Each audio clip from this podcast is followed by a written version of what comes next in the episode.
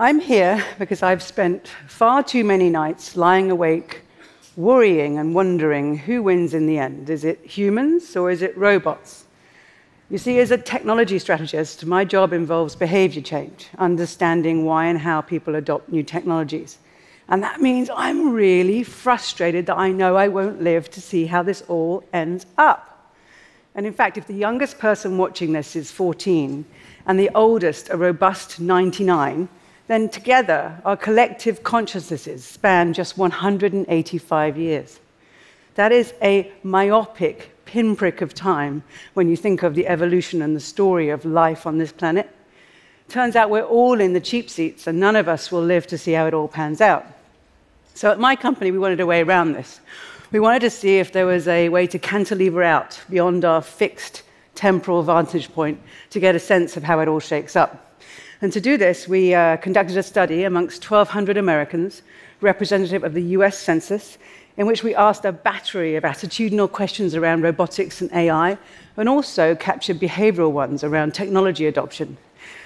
We had a big study so that we could analyze differences in gender and generations, between religious and political beliefs, even job function and personality trait. It is a fascinating, time bound time capsule of our human frailty in this pre dawn of the robotic era. And I have five minutes to tell you about it. The first thing you should know is that we brainstormed a list of uh, scenarios uh, of current and potential AI robotics.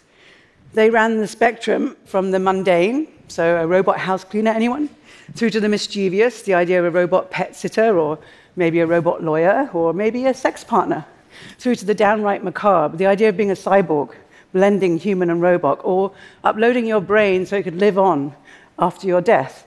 And we plotted people's comfort levels with these various scenarios. There were actually 31 in the study, but for ease, I'm going to show you um, just a few of them here. The first thing you'll notice, of course, is the sea of red. America is very uncomfortable with this stuff.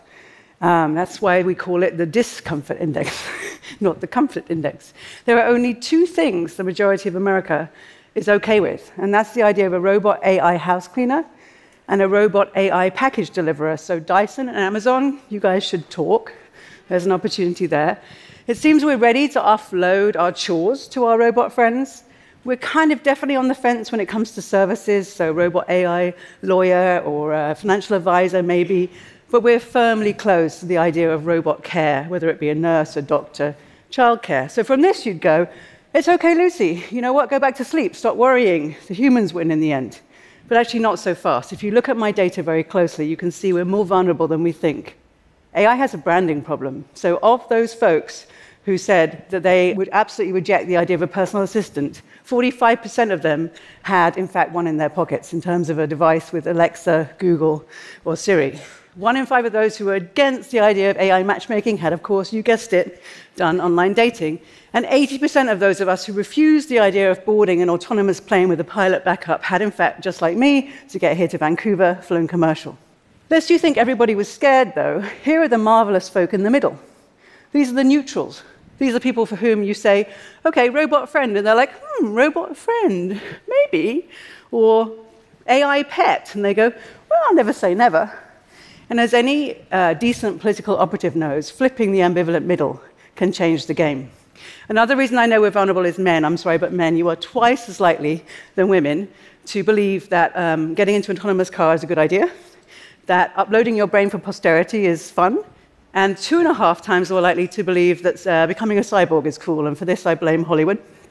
Um, and this is where I want you to look around the theatre and know that one in four men are okay with the idea of sex with a robot.